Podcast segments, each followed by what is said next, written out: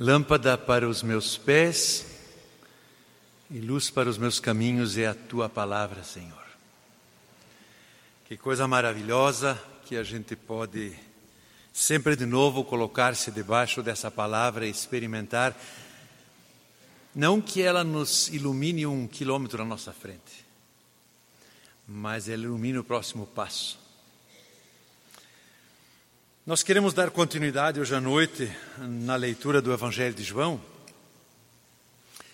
É, o Evangelho de João tem uma porção de características que o distingue dos outros evangelhos. É, eu queria chamar atenção para um detalhe no todo do Evangelho, é, do capítulo 1 ao capítulo 12. O Evangelho, de, o, o Evangelho de João descreve o ministério público de Jesus. A partir do lava-pés, no capítulo 13, até o capítulo 19, pela metade do 19, ou no final do 18, ele, ele descreve o ministério de Jesus só com os discípulos. E aí, quando Jesus é preso, também os discípulos abandonam Jesus e o, e o ministério de Jesus na cruz é um ministério solitário, é o ministério para o qual ele veio.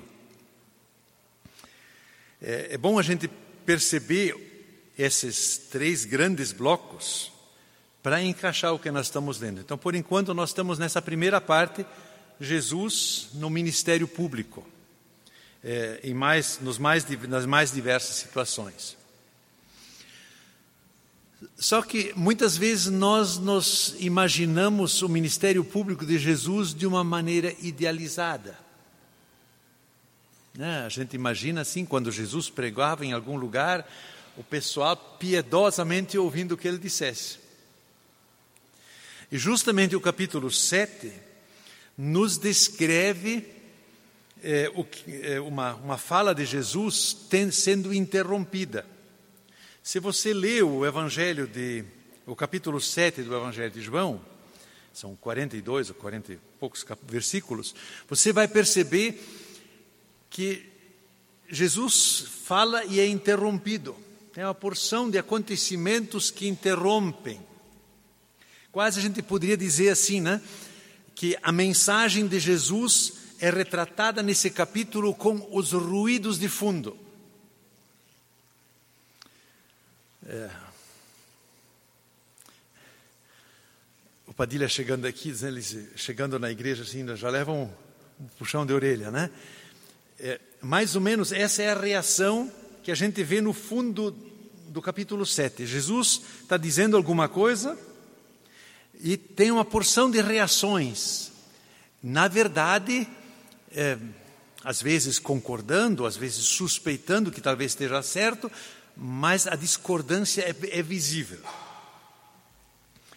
É, isso é importante a gente perceber porque às vezes a gente pensa, ah, naquele tempo era muito mais fácil crer do que é hoje. E não era, não. O capítulo 7 nos fala de dois cenários. Eu vou começar com o primeiro, que ocorre na Galileia. E depois nós vamos para o segundo, que acontece em Jerusalém. Eu leio os primeiros versículos na NVI. Depois disso, Jesus percorreu a Galiléia, mantendo-se deliberadamente longe da Judéia, porque ali os judeus procuravam tirar-lhe a vida. Mas ao se aproximar a festa dos, das cabanas, os irmãos de Jesus lhe disseram: Você deve sair daqui e ir para a Judéia, para que os seus discípulos possam ver as obras que você faz. Ninguém que deseja ser conhecido publicamente age em segredo. Visto que você está fazendo estas coisas, mostre-se ao mundo, pois nem os irmãos criam nele. Então Jesus lhes disse: Para mim ainda não chegou o tempo certo. Para vocês, qualquer tempo é certo. O mundo não pode odiá-los, mas a mim odeia, porque dou testemunho do que, o, do que o que ele faz é mal. Vão vocês à festa eu ainda não subirei a esta festa, porque para mim ainda não chegou o tempo apropriado. Tendo dito isso, permaneceu na Galiléia. Contudo, depois que os seus irmãos subiram para a festa, ele também subiu, não abertamente, mas em segredo. Façamos uma, façamos uma pausa aqui.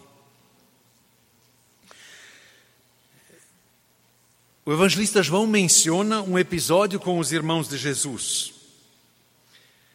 E ele observa que os irmãos de Jesus não criam em Jesus. Aliás, isso também os outros evangelistas eh, registram até que, eh, por uma ocasião, eles acharam que Jesus tinha enlouquecido, que quiseram tirar ele de circulação. Aquela ocasião em que alguém disse: Jesus, lá fora estão teu, tua mãe e teus irmãos. E Jesus perguntou: quem, quem é minha mãe e quem são meus irmãos? É, somente aqueles que fazem a vontade do meu Pai que está no céu. O que, que os irmãos propõem a Jesus? Eles não creem nele, mas eles propõem para ele: bom, já que tu está fazendo esses milagres, então vai fazer em Jerusalém, assim, para você ter um, um público. Você sabe que proposta é essa? Essa é a mesma proposta da tentação de Jesus no pináculo do templo. É a tentação do ibope, da fama.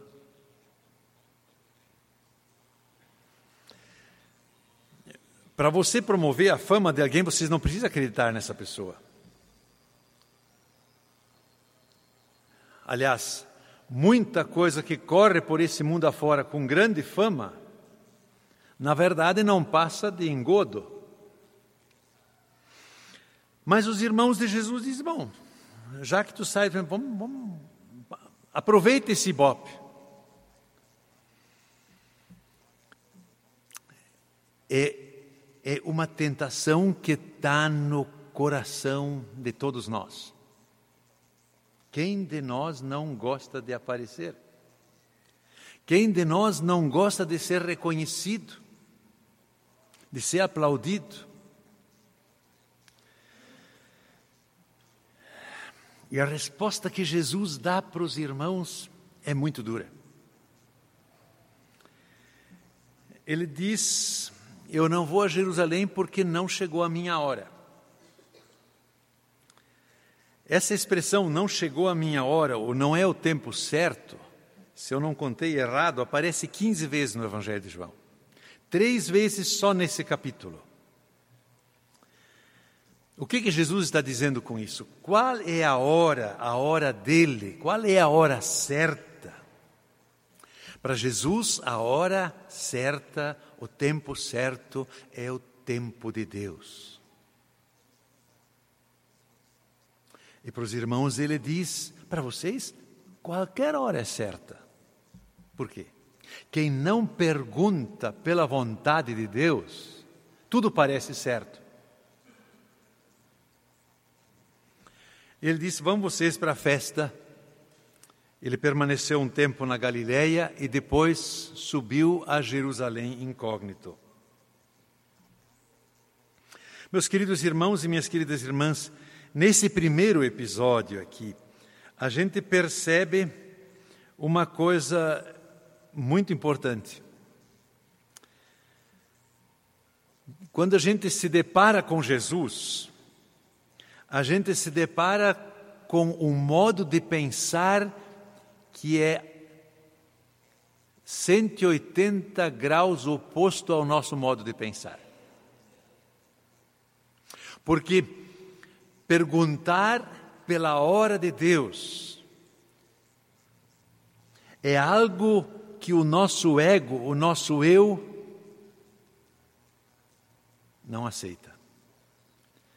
Que vai contra, que nada contra a tendência do nosso coração.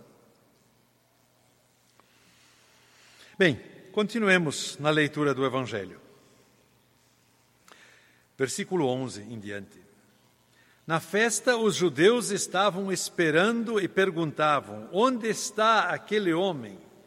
Entre a multidão havia muitos boatos a respeito dele. Alguns diziam: é um bom homem. Outros respondiam: não, ele está enganando o povo. Mas ninguém falava dele em público, por medo dos judeus. E o povo estava dividido e com medo. Quando a festa estava na metade, Jesus subiu ao templo e começou a ensinar. Os judeus ficaram admirados e perguntaram como foi que este homem adquiriu tanta instrução sem ter estudado. Jesus respondeu: O meu ensino não é de mim mesmo, vem daquele que me enviou. Se alguém decidir fazer a vontade de Deus, descobrirá se o meu ensino vem de Deus ou se de fato provém de. Um momentinho. Vem de. Falo por mim mesmo. Aquele que fala por si mesmo busca sua própria glória, mas aquele que busca a glória do que o enviou, este é verdadeiro não há nada de falso a seu respeito. Moisés não lhes deu a lei, no entanto, nenhum de vocês lhe obedece. Por que vocês procuram matar-me? Você está endemoniado, respondeu a multidão. Quem está procurando matá-lo? Jesus lhes disse: Fiz um milagre e vocês todos estão admirados. No entanto, porque Moisés lhes deu a circuncisão, embora na verdade ela não tenha vindo de Moisés, mas dos patriarcas, vocês circuncidam no sábado. Ora, se um menino pode ser circuncidado no sábado para que a lei de Moisés não seja quebrada, por que vocês ficam cheios de ira contra mim por ter curado completamente um homem no sábado? Não julguem apenas pela aparência, mas façam julgamentos justos. Então, alguns fariseus, alguns habitantes de Jerusalém começaram a perguntar: Não é este o homem que estão procurando matar? Aqui está ele falando publicamente e não lhe dizem uma palavra. Será que as autoridades chegaram à conclusão que ele realmente é o Cristo? Mas nós sabemos de onde é este homem. Como o Cristo vier, quando o Cristo vier, ninguém saberá de onde ele é. Enquanto ensinava no pátio do templo, Jesus exclamou, exclamou: Sim, vocês me conhecem e sabem de onde sou. Eu não estou aqui por mim mesmo, mas aquele que me enviou é verdadeiro. E vocês não o conhecem, mas eu o conheço porque venho da parte dele e ele me enviou. Então tentaram prendê-lo, mas ninguém lhe pôs a mão porque a sua hora ainda não havia chegado. Assim mesmo, muitos dentre a multidão creram e diziam: Quando o Cristo vier, fará mais sinais miraculosos do que este homem faz? Os fariseus ouviram a multidão falando estas coisas a respeito dele. Então os chefes dos sacerdotes e os fariseus enviaram guardas do templo para o prenderem. Disse-lhes Jesus: Estou com vocês apenas por pouco tempo, e logo irei para aquele que me enviou. Vocês procurarão por mim e não me encontrarão. Vocês não podem ir ao lugar onde eu estarei. Os judeus disseram uns aos outros: Aonde pretende este homem ir? Que não o possamos encontrar? Para onde vive o nosso povo espalhado entre os gregos a fim de ensiná-los? O que ele quis dizer quando falou: Vocês procurarão por mim, mas não me encontrarão? e vocês não podem ir ao lugar onde eu estarei. No último e mais importante dia da festa, Jesus levantou-se e disse em alta voz: se, se alguém tem sede, venha a mim e beba. Quem crer em mim, como diz a Escritura, do seu interior fluirão rios de água viva. Ele estava se referindo ao Espírito que mais tarde receberiam os que nele crescem. Até então o Espírito ainda não tinha sido dado, pois Jesus ainda não fora glorificado. Até aqui a leitura bíblica. Jesus sobe a Jerusalém e ele aparece de público, mas não para fazer o que seus irmãos lhe haviam sugerido, mas para ensinar. E é interessante como esse ensino de Jesus no templo é intercalado por questionamentos e protestos. É quase como se nesse capítulo aqui é, João retratasse é, a luta que se passa no coração humano ao ouvir a mensagem do Evangelho. Lá no começo do capítulo, quando Jesus falava para os irmãos, Jesus já havia dito uma coisa fundamental.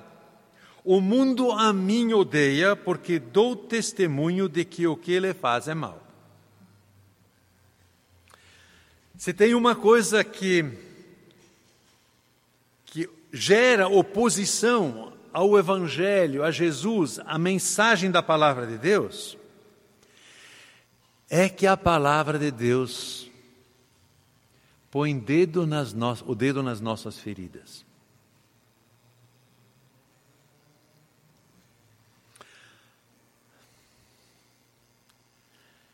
Por que, que o Sermão do Monte é um sermão tão duro? Porque ele, no fundo, descreve como Jesus age.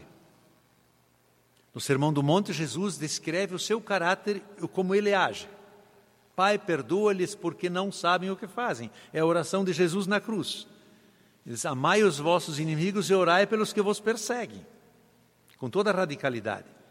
Mas quando nós nos deparamos com, com Jesus e com seu modo de ser, evidentemente nós descobrimos que nós não somos assim.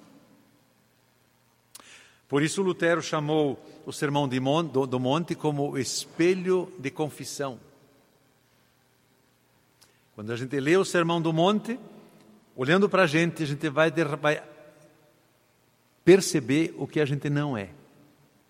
E é bem isso que Jesus está dizendo aqui. O mundo me odeia porque dou testemunho do que, do que ele faz é mal.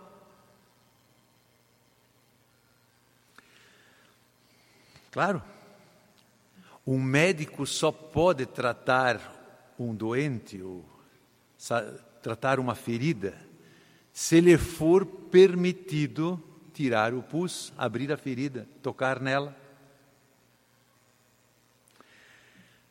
E o diagnóstico de Deus, de nossa realidade, de nossa existência, é que nós somos dominados pelo pecado, que a realidade do mal permeia a nossa existência. No versículo 17, eu vou sublinhar alguns versículos que dão uma sequência do que Jesus está ensinando nesse capítulo. No versículo 17, Jesus já está no templo em Jerusalém e aqui ele faz a proposta ele anuncia o que ele tem a dizer para o mundo que jaz no maligno, para a humanidade que não consegue se desvencilhar do mal. Ele diz no versículo 17: Se alguém decidir fazer a vontade de Deus, descobrirá que o meu ensino vem de Deus ou se falo por mim mesmo.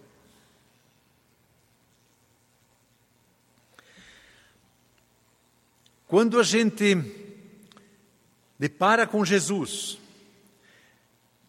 e com o seu ensino, a nossa natureza toda se rebela contra, diz: não, não pode ser. E Jesus diz: para você perceber que aquilo que eu digo, não, não digo por mim, mas eu digo porque Deus me faz dizer. Para você perceber isso, você precisa decidir querer fazer a vontade de Deus. Enquanto que eu não digo para mim mesmo e diante de Deus, Senhor, eu quero fazer a tua vontade. Eu posso achar isso ou aquilo de Jesus, não vai fazer diferença nenhuma. Ah, da onde este homem tem este conhecimento se não foi em escola? Parece um homem bom. Não, está logrando. Qualquer espírita vai dizer que Jesus foi um homem bom.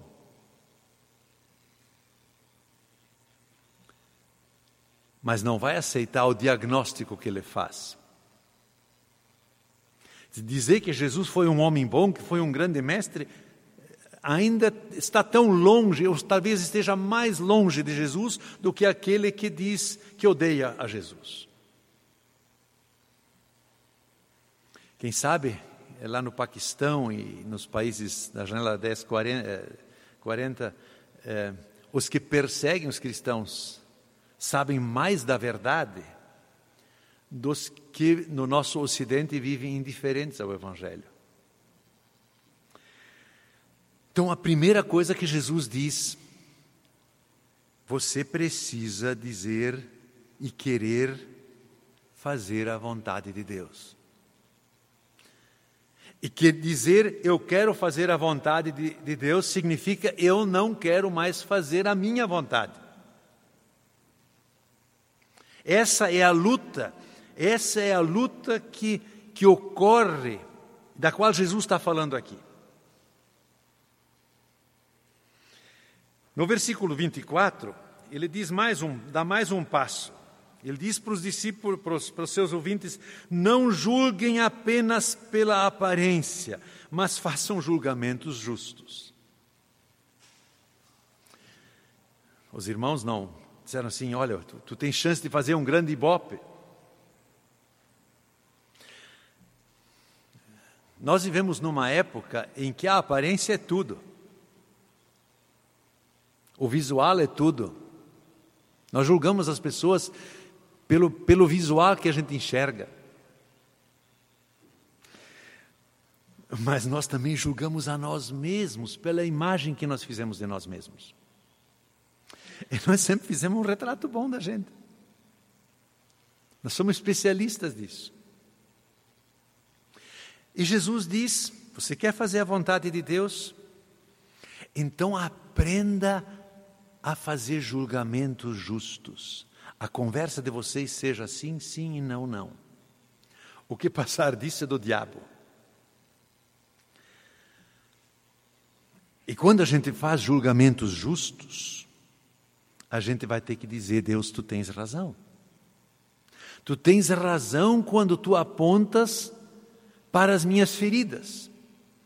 Tu tens razão quando tu olhas para mim identificas que eu preciso de tua ajuda.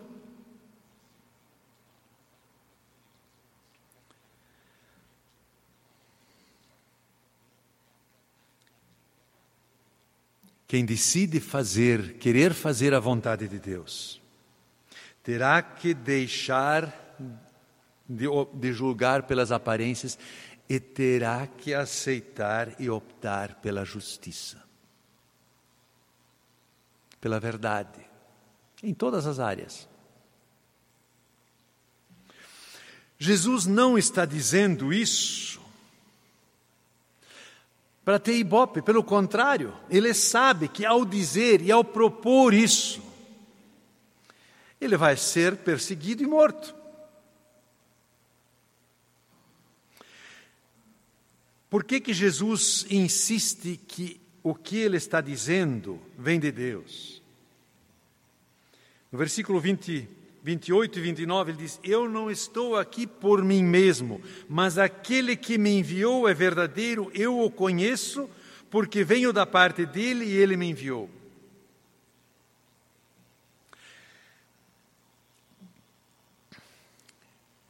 Jesus veio a nós, eles não por, por iniciativa dele, mas por iniciativa do Pai, por iniciativa de Deus.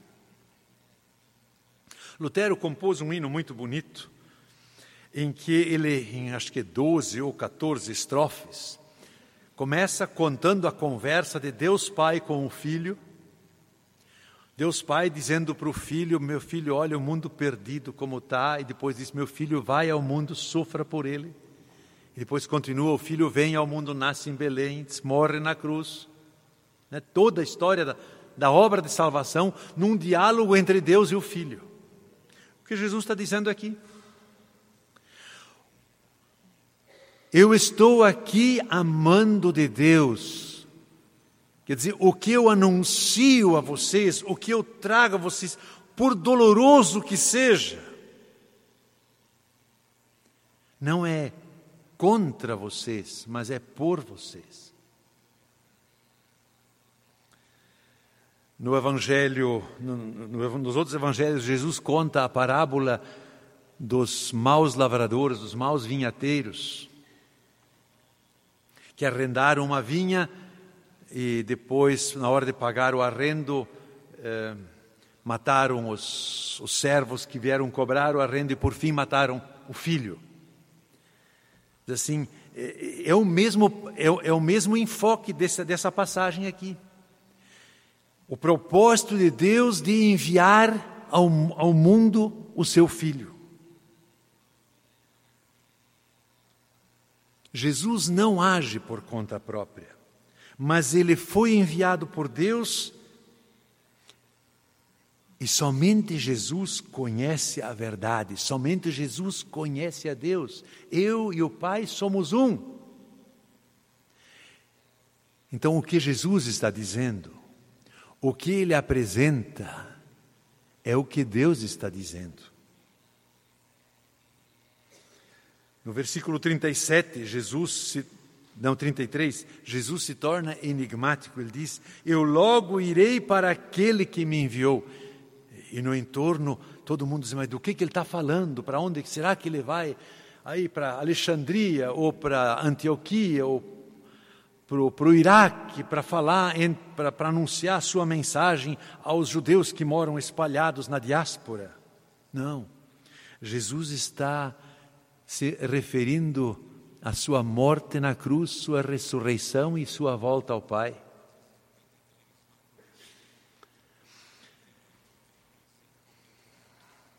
E depois, no versículo 37, Jesus chega aonde ele quer chegar. Se alguém tem sede, venha a mim e beba.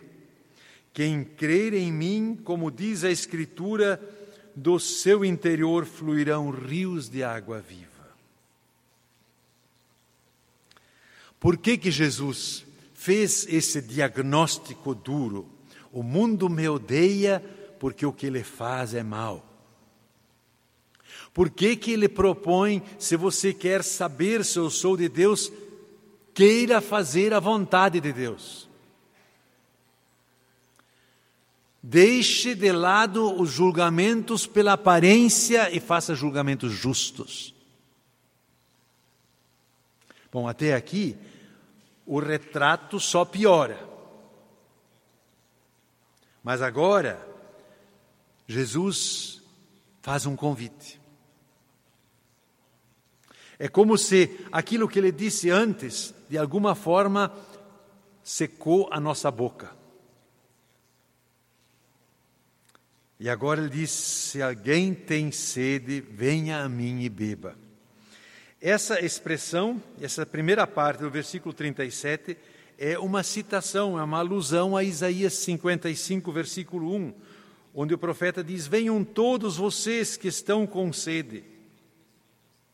Jesus aqui está dizendo que nele a promessa feita por Isaías está se cumprindo. Nele essa promessa de que Deus vai saciar a sede da nossa alma.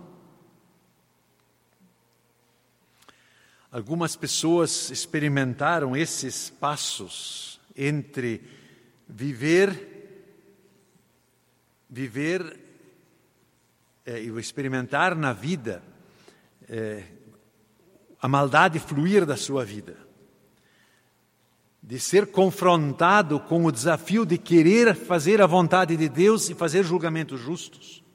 Eu lembro aqui de Santo Agostinho.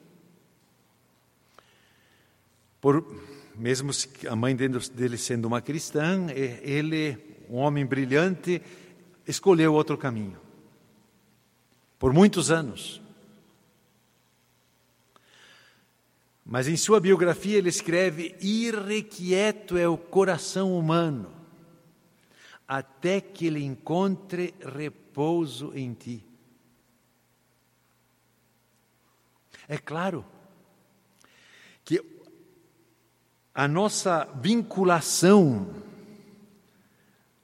ao mal é algo que, que gera um, um vazio dentro de nós, um vácuo dentro de nós, que nós não podemos preencher com nada. Mesmo que a gente experimente mil e uma coisas.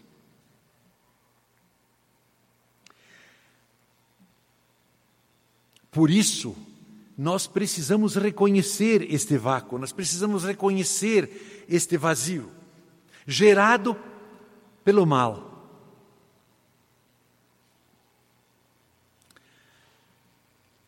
E no encontro com Jesus, percebendo a diferença que Ele é de nós, nós percebemos o que aquele malfeitor na cruz reconheceu: nós com verdade recebemos o que merecemos. Este, porém, nenhum mal fez.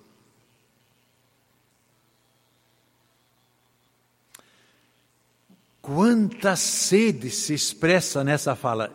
Eu, na verdade, recebo o que mereço. Recebo a morte que mereço. Todos pecaram, diz o apóstolo Paulo, e carecem da glória de Deus. Nós não estaríamos e não estamos sob uma sentença diferenciada do que aquele malfeitor na cruz. Quanta sede se expressa nessa palavra. E ele ousou levar essa sua sede a Jesus. Jesus, lembra-te de mim quando vieres em teu reino. Se alguém tem sede, venha a mim e beba. Quem crer em mim, como diz a Escritura, do seu interior fluirão rios de água viva.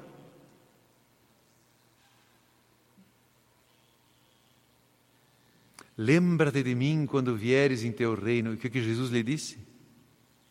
Hoje hoje estarás comigo no paraíso. Humanamente falando, loucura.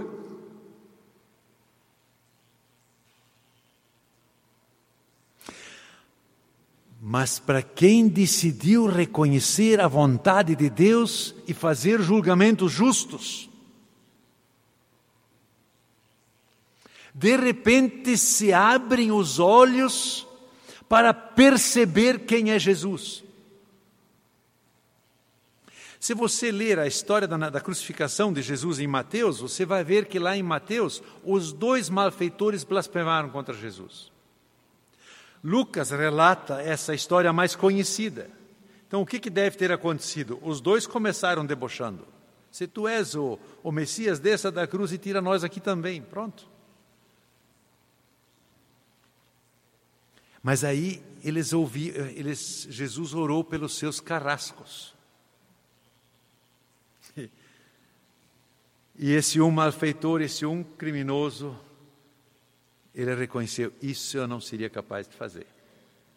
Se eu pudesse, eu esfolava esses caras embaixo. E o outro continuou a debochar. E de repente, o deboche do outro lhe ardeu no coração e ele fez um julgamento justo. Nós, na verdade, recebemos o que nossos atos merecem. Este aí, no entanto, não fez mal nenhum. Lembra-te de mim quando vieres em teu reino. O que que fluiu da cruz de Jesus para aquele homem. Rios de água viva. Só um parênteses. Isso vale tanto para luteranos como para batistas. Esse malfeitor não foi batizado, mas foi salvo. Às vezes a gente coloca o batismo numa posição que ele não merece. E essa passagem bíblica prova isso. Mas, mas que coisa, que coisa maravilhosa! Do seu interior fluirão águas, rios de água viva. Isso significa que a vida é preenchida com significado, que não pode ser destruído pelas adversidades deste mundo. Em nenhuma situação. Meu querido irmão, minha querida irmã, mesmo que esse sermão de Jesus, com seus seis pontos, no texto seja interrompido por muitas questões, nós precisamos ler esses seis tópicos na sequência e perceber que elas têm uma lógica tremenda, que Jesus não perdeu o fio daquilo que ele tinha a dizer, mesmo que ele fosse interrompido.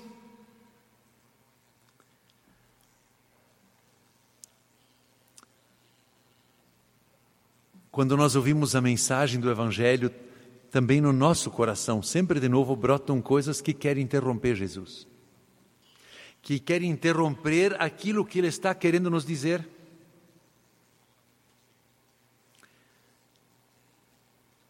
Graças a Deus, Jesus não perde o fio da meada conosco, mas continua a olhar para nós e a nos dizer aquilo que nós precisamos ouvir.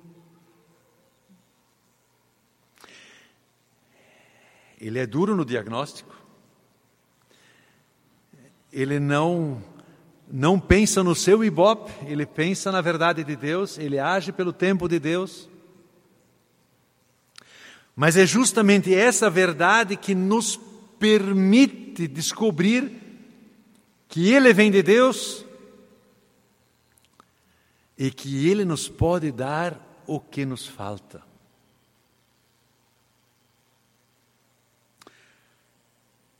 Por isso, queridos irmãos, queridas irmãs,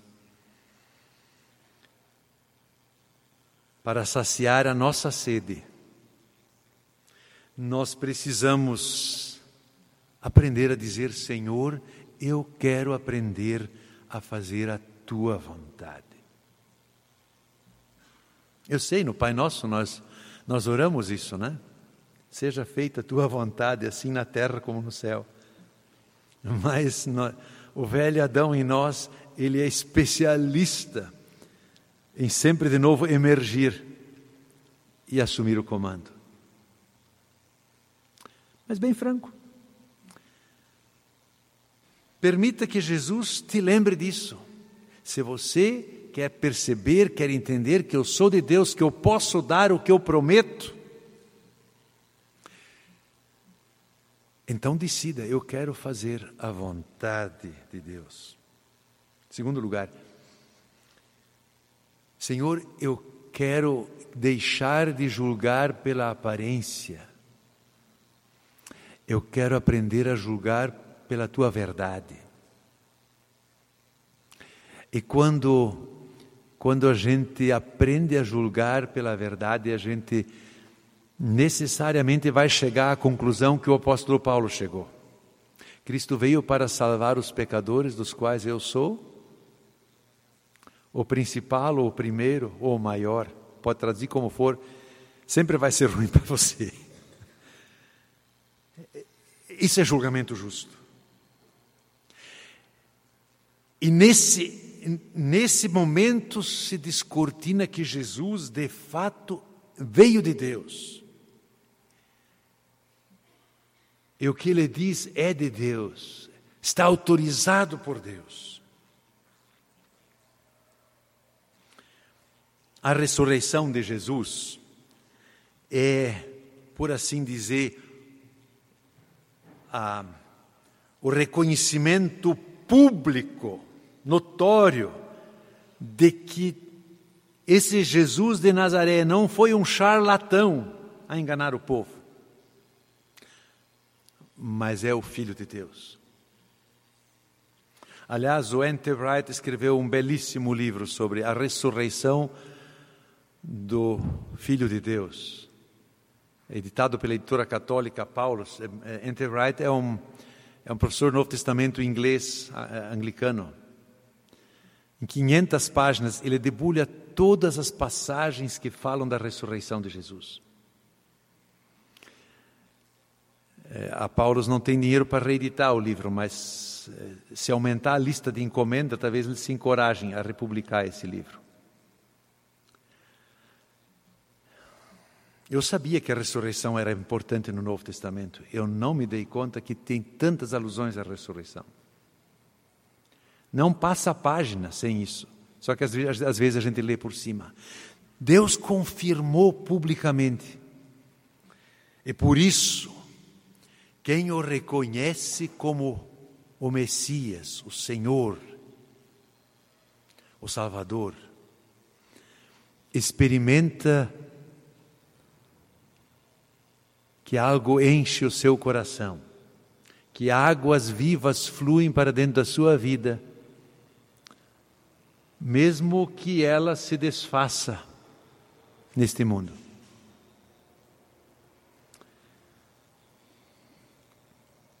Essa semana eu li uma palavra de Lutero, ele disse: Olha, um cristão que recebeu nova vida e que crê que, que já, já foi revestido da ressurreição de Jesus, ele está pronto para morrer qualquer dia.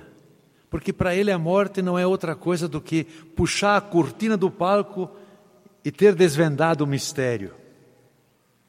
E numa outra carta dele, para um amigo que achava que ia morrer, ele escreve: Não, não, é, eu, eu preciso morrer antes de você. Eu, não, eu acho que eu já fiz mais pelo Evangelho para você gozar antes de mim essa, essa beleza.